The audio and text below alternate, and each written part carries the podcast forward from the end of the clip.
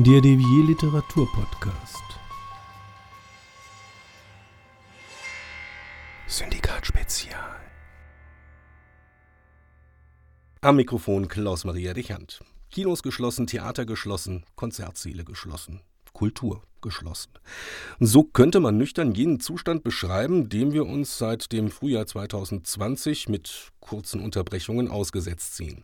Die Entscheidung der politisch Handelnden, kulturelles Schaffen als nicht systemrelevant einzustufen, hat auch uns Autorinnen und Autoren zunächst einmal ungläubig erstaunt, als dann auch noch die Hilfen ausblieben für all jene, die sich über geistiges Eigentum definieren und nicht über betrieblichen Besitz, zu dessen Erhaltung es ja Geld in Hülle und Fülle gab und gibt, da kam dann zur Resignation auch noch die Wut dazu. Was sind uns Kunst und Kultur wert? Diese Frage drängt sich auf und ich suche nach Antworten gemeinsam mit einer Frau, die nicht nur literarisch zu den herausragendsten und erfolgreichsten Persönlichkeiten unserer Zeit in Deutschland gehört, sondern auch als Journalistin, vor allem aber auch als Kämpferin für die Rechte von Autoren und Autorinnen. Ganz herzlich willkommen bei mir im Podcast, Nina George. Hallo Klaus Maria. Ja, also erstmal schönste Grüße nach Frankreich. Was macht dich denn wütender? Die ideelle Einstufung kultureller Arbeit als weitgehend verzichtbar oder die mangelhafte Hilfe, die so manche Kolleginnen und Kollegen längst in Existenzmut gebracht hat? Einerseits bin ich es durch meine fast zehn Jahre ehrenamtliche Arbeit gewohnt, dass es unterschiedliche Ausprägungen von Desinteresse gegenüber den Literaturschaffenden gibt oder auch gegenüber jenen, den Künstlerinnen, Künstlern, äh, Leuten in Kulturberufen. Wir lieben die Kunst, wir lieben das, was hinten dabei rauskommt, aber die Menschen erscheinen oft unsichtbar.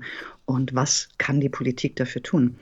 Ich habe mir lange überlegt, ob ich wirklich wütend bin. Und ich glaube, ich war zwischendurch sehr enttäuscht und verletzt. Und ähm, ich habe mir angewöhnt, dann immer in die Strukturen reinzugehen, um zu verstehen, was passiert hier gerade.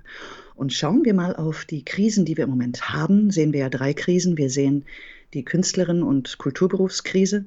Wir sehen eine Krise der Selbstständigen und wir sehen eine Solidaritätskrise. Und wenn wir betrachten wollen, wie es für die Autorinnen und Autorinnen aussieht, da können wir erstmal sagen, was steht denn eigentlich im Gesetz? Wäre der Staat überhaupt verpflichtet, uns zu helfen?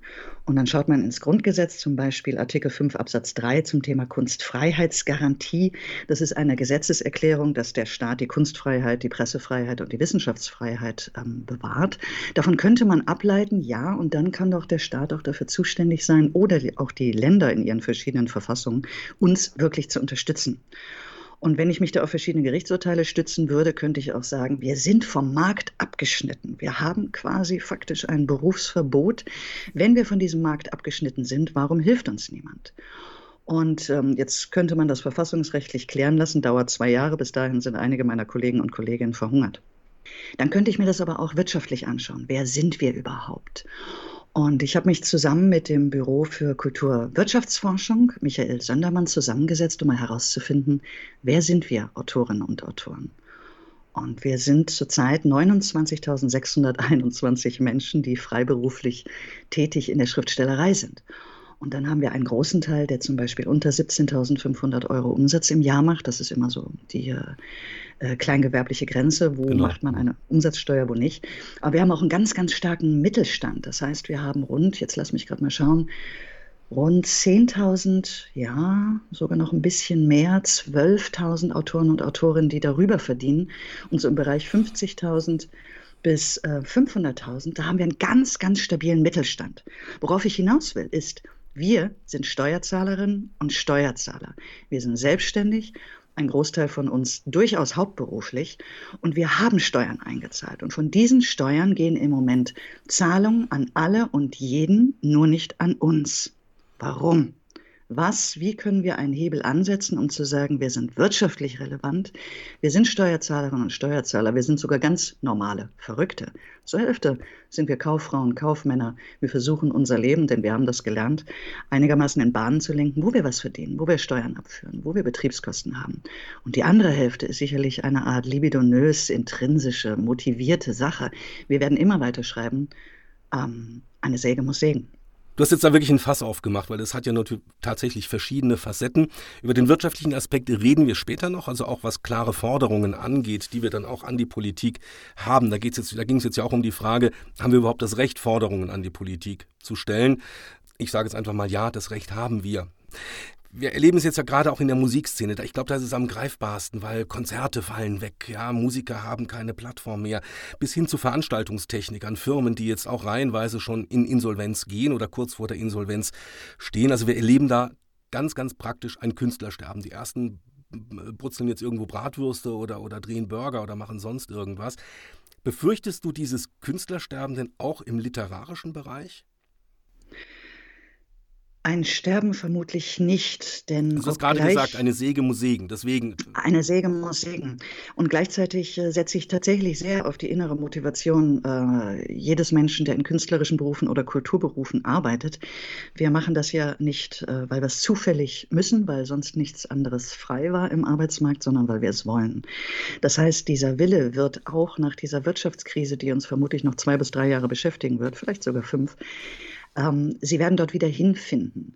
Dennoch werden wir einen Downer haben. Lass uns noch mal kurz auf die Musik und auf die Veranstaltung gehen, denn die hat es sicherlich noch heftiger getroffen. Denn einerseits leben die deutlich mehr von Live-Veranstaltungen und andererseits ist dort so viel drangekoppelt, der Veranstaltungstechniker, das Catering, die Garderobiere. Und dort ist es ganz klar zu sehen, dass das Fachpersonal jetzt abwandert. Die, die in der Technik sonst an der Mischebahn hinten am, an der Soundmaschine, die gehen jetzt vielleicht äh, in, in, in Business-Technik oder satteln um auf ähm, andere Technik, sodass die dann aber nicht mehr greifbar werden, wenn wir wieder anrollen. Die Musiker, die müssen sich auch wirklich strecken. Viele von ihnen haben, ähnlich wie wir Autoren, irgendwann mal einen anderen Lehrberuf gehabt, es sei denn, sie sind durch die klassische Ausbildung gegangen. Aber denk mal an Metal-Gitarrist, der hat vielleicht erst eine klassische Ausbildung gemacht, hat sich dann nach oben gearbeitet. Was macht er jetzt? So viele Leute kann es gar nicht geben, dass die Musik lernen wollen. Zurück zur Literatur. Ähm, wir hatten ja den Ist-Zustand, dass wir durch den Verlust von Lesungen, von Workshops, Vorträgen, äh, reisen. Manche reisen zwei Jahre mit ihren Büchern, vor allem die Sachbuchautorinnen und Autoren. Kinderbuch, Jugendbuch macht unglaublich viel in Bibliotheken und Schulen. Die hatten 80 Prozent teilweise Einkommensverlust. Und das Jahr 2021 wird uns noch sehr beschäftigen. Die Verlage haben zu 30 Prozent zugegeben, dass sie das Programm verkleinern. 50 Prozent der Verlage haben gesagt, sie machen weniger Übersetzungsaufträge, die sie vergeben. Und das heißt, es gibt einen engeren Zugang zum Markt für neue Stimmen. Und die Agenturen berichten uns, dass die Vorschüsse um die Hälfte gesunken sind. Das heißt, wir müssen uns ganz schön strecken. Und ein Sterben wird es nicht geben, aber es wird eine Ausdünnung, eine Amputation der Diversität der Literatur geben für gewisse Zeit. Du hast vorhin das Thema Solidarität angesprochen. Man bekommt so ein bisschen das Gefühl, der Wegfall des kulturellen Lebens, den wir ja hier ähm, dann doch auch tränenreich beklagen, wiegt in der Bevölkerung nicht so schwer, wie wir uns das vielleicht wünschen würden. Ähm, ist das jetzt ein Trugschluss oder ist das leider traurige Realität? Es gibt Menschen, die waren es gewohnt und die vermissen es zutiefst, zu Live-Veranstaltungen zu gehen. Ob nun zum staatlich geförderten Theater, ob nun zum privaten ähm, Kleinorchester oder Varieté zur Lesung und so weiter und so weiter. Oder vielleicht wie ich zur Tango Milonga. Und ein anderer Teil der Bevölkerung, das ist genauso, hat sich daran gewöhnt, dass alles aus der Dose kommt. Ähm, man findet das, was man braucht, ob nun Bücher, Musik, äh, Tanzaufführungen und ähnliches findet man natürlich auch digital. Was wir dabei verlieren, ist so ein bisschen so, dass wir es jetzt noch gar nicht registrieren. Ich möchte mal den Vergleich zur Zahnseide ziehen. Jetzt bin ich gespannt. Zahnärzte raten uns immer, benutzt Zahnseide, damit ihr in drei Jahren kein ähm, Kariesloch habt. Und diese drei Jahre sind so weit entfernt, dass wir uns denken, ach, ich muss doch nicht jeden Tag Zahnseide benutzen, kommt ja eh nicht so viel bei rum. Und dann hat man plötzlich irgendwann, äh, stellt man fest, oh, doch, da ist ein Loch. Das ist auch so ein bisschen ähnlich wie bei den Klimazielen. Wir verstehen jetzt nicht, wieso ist doch alles in Ordnung, solange hier der Vulkan nicht irgendwie auf der Hamburger Reeperbahn ausbricht, kann ich mir nicht vorstellen, was ist denn mit dem Klima los.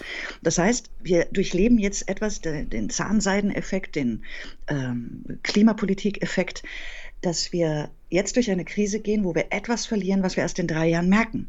Und wenn man jetzt nicht die Kultur unterstützt, kann man es noch gar nicht richtig registrieren, nachvollziehen, sich vorstellen, was das für die Kultur in drei Jahren bedeutet. Ist so, auch so ein bisschen ähnlich wie alle Menschen bestellen bei Amazon und wundern sich dann, dass der Buchhändler an der Ecke eingeht. Dass also die persönliche Umgangsweise mit Kultur einen wirklichen Effekt hat, ein paar Jahre später. Das ist generell für Menschen, inklusive mir, schwer vorstellbar. Aber es gibt ja auch ganz, ganz direkte Auswirkungen äh, nicht stattfindender kultureller Veranstaltungen. Also wenn ich jetzt gerade an eigene Lesungen denke, die Gespräche mit den Zuhörern äh, am Ende einer Lesung, so dieser direkte Kontakt, danach ein Gläschen Sekt oder wenn du vor dem Konzert irgendwo was trinken gehen, nach einem Konzert äh, oder nach einem Theaterbesuch gemütlich essen gehen. Alles das sind ja auch Begleiterscheinungen, die im Grunde genommen zu der Kultur gesamt dazugehören das sind ja ganz, ganz direkte Folgen, die wir momentan zu spüren bekommen. Also mir persönlich fehlt das zum Beispiel mit am meisten, äh, in der alten Wollfabrik in Schwetzingen ein Konzert von P. Werner anzuhören und danach mit meiner Frau irgendwo gegenüber beim Italiener etwas zu schnabulieren. Das ist ja gerade das Erstaunliche, dass Kultur das System ist. Kultur ist ja wirklich das gesamte System. Kultur strahlt in den Städtetopos ab. Ähm, Gemeinden wissen inzwischen, dass allein durch den Ausbau von Radwegen jetzt nicht unbedingt die Touristen und Touristinnen strömen, sondern jeder kulturelle Ort, sei es ein äh, soziokulturelles Zentrum, ein Literaturhaus, ein kleiner Club, strahlt ja ab, strahlt in die Restaurants ab, in die Bars, in die Möglichkeit, sich in einem neuen Park zu erholen. Das heißt, ohne Kultur wäre sowohl Landschaft als auch Städte unglaublich fad und wir würden nur noch arbeiten und dann würden wir eigentlich gar nicht mehr existieren. Ich möchte kurz auf ähm, Aristoteles zurückkommen, denn nur weil er schon ein bisschen länger tot ist als andere, heißt das nicht, dass er nicht Unrecht hatte, als er sagte, dass ein funktionierendes Gemeinwesen auf drei Säulen ruht. Das ist das politische Leben, das ist das kontemplative Leben und das ist das Arbeitsleben. Und das kontemplative Leben bedeutet also, dass ich mich Erkenntnissen aussetze, die ich in der Arbeit, in der Politik nicht haben kann. Das sind Erkenntnisse wie, wie wohl tut mir Freundschaft. Das sind Erkenntnisse wie, das ist ja interessant, was dieser Autor da vorne sagt. Sehe ich das auch so? Ich möchte das gerne jetzt mal mit meinem Sitznachbarn besprechen. Das sind Erkenntnisse, die uns dann in Summe auch zu mündigen Bürgerinnen und Bürgern machen. Und deswegen, als es dann irgendwann die Diskussion gab, was ist systemrelevant, was ist nicht systemrelevant, habe ich sehr gelacht, denn ich und zwar hysterisch gelacht, hysterisch vor Verzweiflung, dass offenbar unseren Obersten in dieser ähm, wunderbaren Republik nicht klar ist, Kultur ist das gesamte System. Und die Frage ist natürlich auch, ob wir Kulturschaffenden nicht auch ein Stück weit an der Malesse im Moment ja, eigentlich auch selbst mittun. Alexander Estes äh, hat in der Frankfurter Rundschau, ich glaube vergangene Woche war es oder vorvergangene Woche, einen Gastbeitrag geschrieben. Alexander Estes, äh, in der Schweiz lebender russischer Poet. Ist das grob richtig zusammengefasst? Ich glaube ja, ne?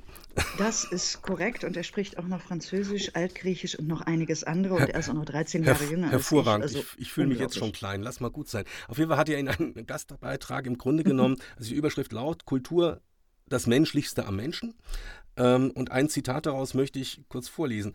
Und auch Kunstschaffende und Kulturjournalisten üben sich unterdessen nicht bloß in Bescheidenheit, sondern überbieten sich geradezu in subalterner Selbstdenunziation. So nach dem Motto, wir leiden jetzt gemeinsam für die Allgemeinheit. Fördern wir damit nicht das, was die Politik und ja auch die Gesellschaft mit uns gerade macht, indem wir ständig, ich sag mal, bodenbehaftet ausgedrückt, äh, wir unser Licht ständig unter den Scheffel stellen und uns zu leidenden, kasteienden Menschen machen? Es gibt eine Tendenz, sozusagen ein Narrativ, das sich ähm, immer weiter hochgeschaukelt hat, gerade äh, in den letzten 20 Jahren. Das liegt ein bisschen daran, dass wir zum Beispiel immer nur die KSK-Zahlen zitieren. In der KSK sind 190.000 Leute ähm, versichert und die KSK macht ausschließlich Berechnungen zu Durchschnittseinkommen. Und wenn man dann liest, 15.000 Euro Durchschnittseinkommen haben die Künstlerinnen und Künstler äh, in Deutschland, wie können die überhaupt leben? Und ich denke, es wird Zeit, dieses Narrativ aufzubrechen. Wie ich im Eingang sagte, wir haben einen unglaublich stabilen Mittelstand, der unglaublich hohe Steuern erwirtschaftet. Also wir haben ein Gesamtvolumen, was nur wir Autorinnen und Autorinnen erwirtschaften von 892 Millionen Euro Gesamtumsatz. Davon zahlen wir 200 oder 300 Millionen Euro Steuern, aber richtig. Das heißt, der arme Spitzwegpoet, ähm, ja, den gibt es aber nicht vorwiegend. Und Herr Estes hat ja vieles Kluge auch gesagt. Und ich denke, es ist an uns auch wirklich deutlich zu machen, wie wir arbeiten. Einerseits aus wirtschaftlichen Aspekten und andererseits, was die Literatur für die Demokratie, für das Individuum und auch für die politische Landschaft in Deutschland und der Welt, was es dem dient. Gehen wir mal genau an dieser Stelle noch ein bisschen tiefer. Was macht es denn aus deiner Sicht mit uns, mit unserer Gesellschaft, wenn Kultur, in unserem Fall jetzt auch Literatur, wenn man dem eine gewisse Bedeutungslosigkeit attestiert? Werden wir zu Kulturbanausen? Werden wir verrohen? Werden wir sagen, hey, braucht kein Mensch, ähm, ja, treu dem Motto, scheiß drauf, Malle ist nur einmal im Jahr. Also, dass wir das dann als neue Leitkultur bekommen. Da habe ich eigentlich überhaupt gar keine Sorge. Andererseits muss man sich natürlich fragen, was muss in einer Wirtschaftskrise, wie wir sie jetzt durchmachen, und auch einer Solidaritätskrise dazukommen, damit ein Land zum Beispiel den Faschismus abdriftet. Und wir haben es gesehen, dass gerade in Ländern, wo es keine diverse Literatur oder keine Förderung gibt, dass Menschen eher zu restriktiven Maßnahmen innerhalb der Gesellschaft neigen, dass es Diktatoren leichter haben. Wenn wir nach Belarus schauen, da werden gerade Autoren und ähm, Publizisten und Buchhändlerinnen und, und Verleger eingeknastet ohne Ende. Und Gleichzeitig ist es aber dann immer wie eine Wippe. Das heißt, je stärker Kultur unter Druck gerät, die Kulturmachenden, ich möchte bitte nicht Kulturschaffenden sagen, denn das hat eine Konnotation, die teilweise aus der von den Nazis implementierten Sprachregelung betrifft. Lass uns Künstler sagen, lass uns in Kulturberufen tätigen sagen, lass uns Kreativwirtschaftler sagen. Gut, Je mehr wir unter Druck geraten, desto mehr laufen wir zu großer Form auf. Und äh, die Freude, die wir bei unserem Tun empfinden, die geht natürlich manchmal mit einem familiär geprägten schlechten Gewissen einher. Kannst du denn nicht was Ordentliches lernen? Jung, musst du dann unbedingt schreiben oder Schauspielerin werden? Also ich bitte dich, was sollen denn da die Nachbarn denken?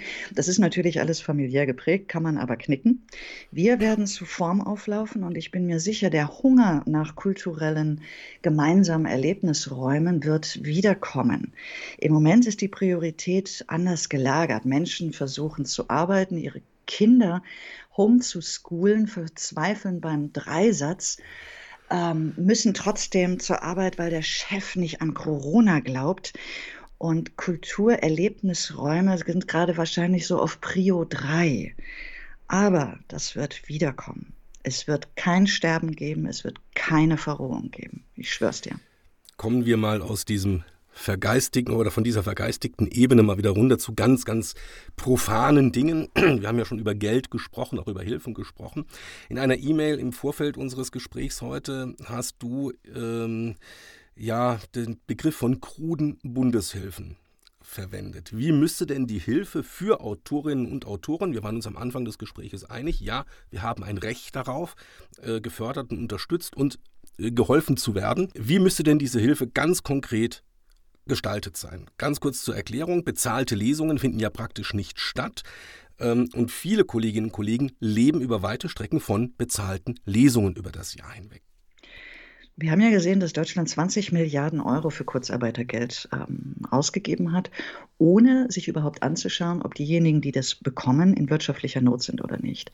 Hingegen wir, wir Selbstständigen, und da komme ich wieder auf die Selbstständigenkrise, sind scheinbar ständig verpflichtet zu sagen, ähm, Entschuldigung, wir brauchen da wirklich was, um die Miete zu bezahlen, um unsere Versicherung zu bezahlen, denn wir haben aus diesem und jenem Grund kein Auskommen. Wir wurden vom Markt abgeschnitten, wir können keine Veranstaltungen machen. Unsere Vertriebszentren, die Buchhändler sind geschlossen. Äh, die Folgen werden stark für uns sein. Warum bitte müssen wir erstmal beweisen, dass wir es wert sind? Es gibt zwei Modelle. Es gibt zwei Modelle, zum Beispiel das Baden-Württemberg-Modell, wo sich jetzt auch teilweise die Grünen für stark machen. Dieses Modell würde heißen ähm, 1000 Euro für jeden, solange die Pandemie dauert, rückwirkend ab letzten März oder April. Und ich habe mir das mal ausgerechnet, was das für Autoren und Autorinnen bedeuten würde, wenn wir von den 30.000 ähm, Menschen ausgehen, die freiberuflich tätig sind im Schriftstellerischen, wären wir ungefähr dabei. Nee, habe ich mir nicht ausgerechnet. Ich habe mir nämlich was anderes ausgerechnet. Hast du einen Taschenrechner griffig, dann können wir das nachholen. Du kannst ja schon mal ausrechnen, ähm, 29.000 mal 12.000 Euro, das wäre also ein Jahr lang 1.000 Euro für jeden, der wie auch immer geartet schriftstellerisch tätig ist. Das wäre das sogenannte Grünen-Modell oder das Fixum-Modell. Rechne du das mal aus und währenddessen präsentiere ich das, was ich für sozial gerechte halte. Sozial gerecht wäre für mich ein Kurzarbeiteräquivalent. Das bedeutet 80 Prozent vom Gesamtumsatz. Das würde bei mir vielleicht etwas zu hoch ausfallen, deswegen würde ich das einfach mal deckeln bei einem gewissen Betrag oder vielleicht bei Kollege Fitzek oder bei Kollege Inni Lorenz.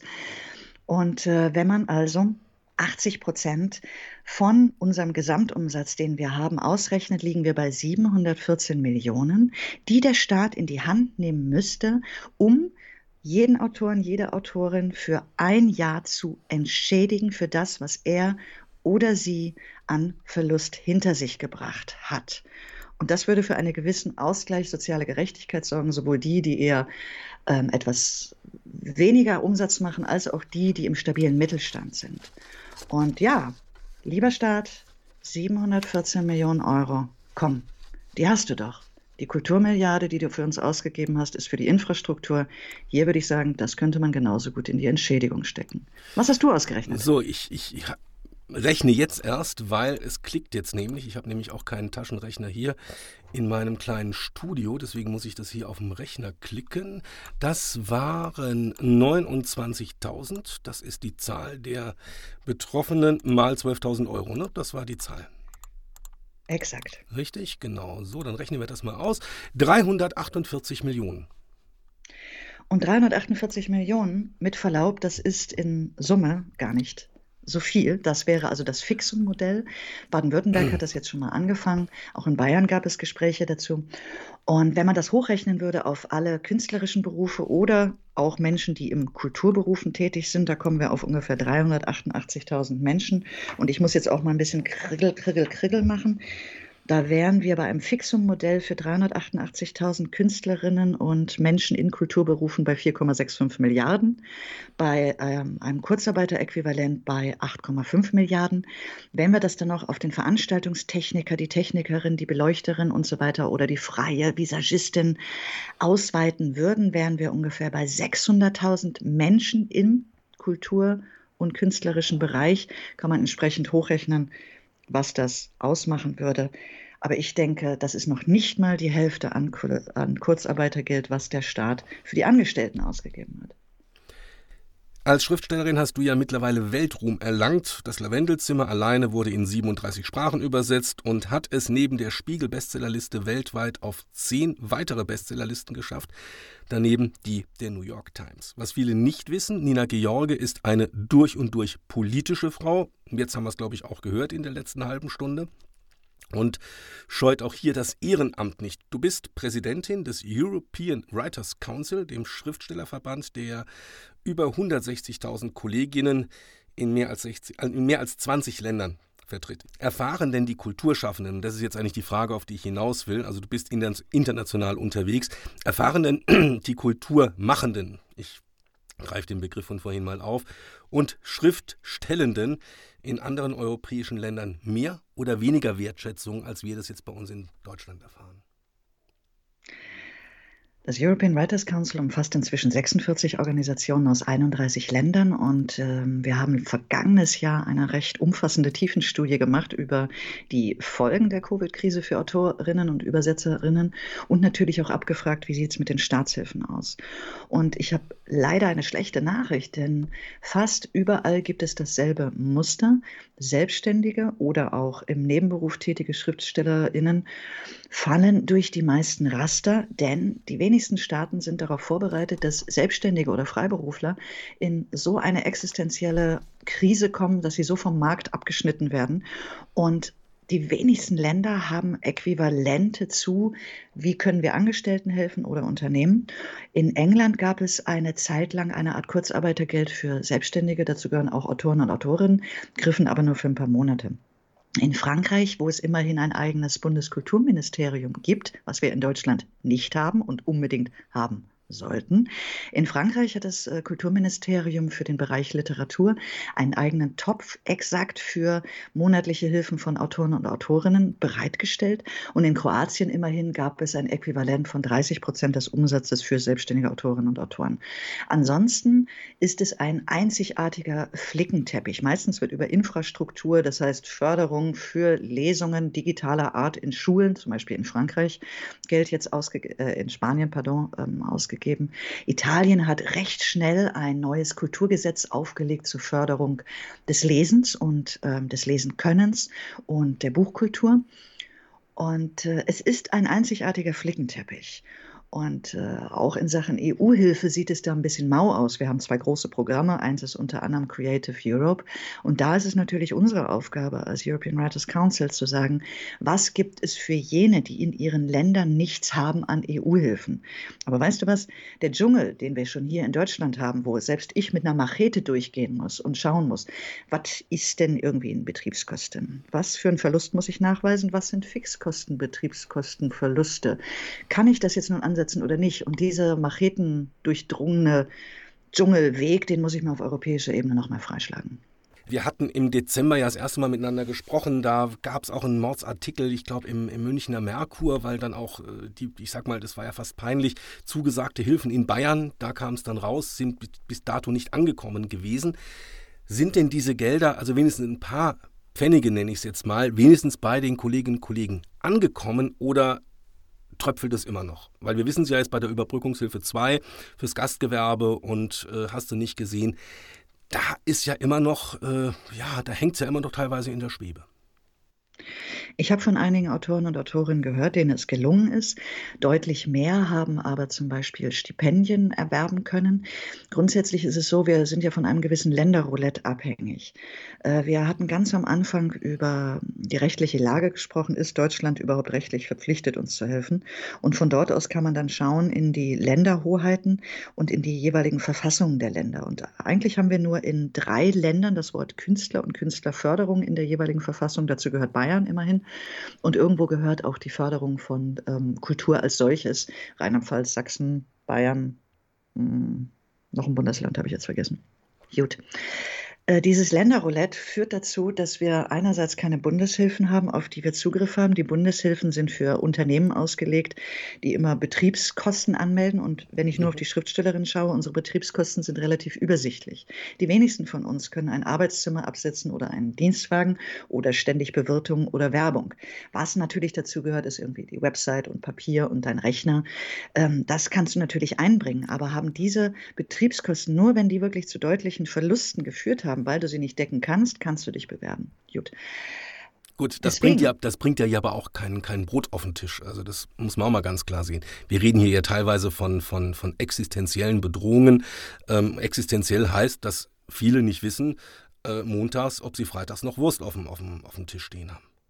Erstens das oder die Partner müssen diesen Verlust mittragen. Das ist auch anstrengend. Wenn Partner da äh, sind wenn Partner da sind. Also wir haben auch viele alleinerziehende Kolleginnen und stell dir einfach nochmal vor, du hast drei Kinder, bist freiberufliche Schriftstellerin, äh, musst dein Homeschooling machen, dein Buch wurde verschoben oder du hast zwei Jahre dran gearbeitet, es ist runtergesackt. Wo kriegst du deine Kohle her? Und äh, ich mache mal ganz kurz einen, einen kleinen Einschub, wie die Literatur, die Literatur unterstützt hat. Wir haben ja einen kleinen Förderverein Buch gegründet. Wir heißt Gino Leineweber, unter anderem Janet Clark, vor zweieinhalb Jahren. Und wir haben es geschafft, eine Großspende der Bonnier Verlage einzuholen von einer Viertelmillion Euro. Und diese Viertelmillion haben wir in Lesungshonorare umgesetzt im Buchladen. Und da wir unsere Kollegen und Kolleginnen richtig gut kennen durch die ganzen Verbände, wussten wir, wie es wem geht, ohne dort jetzt in die Tiefe zu gehen. Aber so konnten wir explizit auch jene Kollegen und Kolleginnen fördern, und bis zu viermal, das heißt immerhin mit 2000 Euro für Lesungen ausstatten, sodass sie beides hatten. Sichtbarkeit und endlich wieder was auf der Naht. Dennoch, ui, vielen, die nicht in diesem stabilen Mittelstand sind, keinen Partner haben, keine Sparrücklagen, die, die gehen auf dem Zahnfleisch. Und ich möchte, dass es aufhört. Du möchtest, dass es jetzt aufhört. Und jetzt möchte ich von dir nach all dem, was wir jetzt gesprochen haben, was natürlich auch eigentlich eher runterzieht als ihn motiviert. Vielleicht noch ein paar aufmunternde, aufmunternde Worte, bevor wir zum ja, Devier-Podcast üblichen Quickie am Schluss des Gespräches kommen. Noch irgendwas Nettes, irgendwas Motivierendes. Motiviere mich, Nina. Nichts und wahrlich gar nichts ist so essentiell für die Menschwerdung wie Literatur. Nichts und wirklich rein gar nichts lehrt uns so viel über Freundschaft, über Liebe, über andere Kulturen, anderer Hass. Nichts, aber auch gar nichts anderes bringt uns so sehr dazu, das Leben mit beiden Händen zu packen, die zu werden, die wir werden wollen, wie Literatur. Jedes einzelne Buch, was ein Leser findet, hilft dem Leser, sich selber zu finden, der Leserin. Und alles, was du gerade schreibst, die uns gerade zuhört, ist relevant. Wir brauchen dich. Wir haben deine Geschichte noch nicht gehört. Deine Geschichte ist es, die die Welt verändern wird, ob von einer Person oder die gesamte Welt. Mach weiter. Zögere nicht. Ich nehme es mir zu Herzen. Vielen Dank, Nina. Wir kommen jetzt zum abschließenden Quickie. Ich hoffe, du bist bereit. Knackige Fragen, knackige Antworten. Dein jüngster Roman Südlichter ist eine Hommage an die Liebe und an die Literatur. Dein Held, Monsieur Perdu, sitzt in deinem Wohnzimmer. Worüber redet ihr? Was gibt's heute Abend zu essen? Was gibt's denn zu essen? Ich glaube, es gibt, es gibt Hackbraten. Zum Kräutern aber. Machen wir weiter. Nächste Frage. Wenn du schreibst, dann bist du? Völlig aus der Welt und in meiner Welt und ganz in dieser Welt. Ich bin ein Freak. Du bist Mitglied des Syndikats, weil? Ist der coolste Schriftsteller- und Schriftstellerinnenverein ever. Corona ist für dich ganz persönlich. Ein Arschloch, eine Herausforderung, ein Sichtbarmacherin der Sollbruchstellen, etwas, was unser ganzes Leben verändern wird und wir wissen noch gar nicht wie, aber nichts, was wir nicht packen werden. Ich bedanke mich für pralle Informationen, pralles Gespräch mit Nina George. Die besten Grüße, in dem Fall in die Bretagne.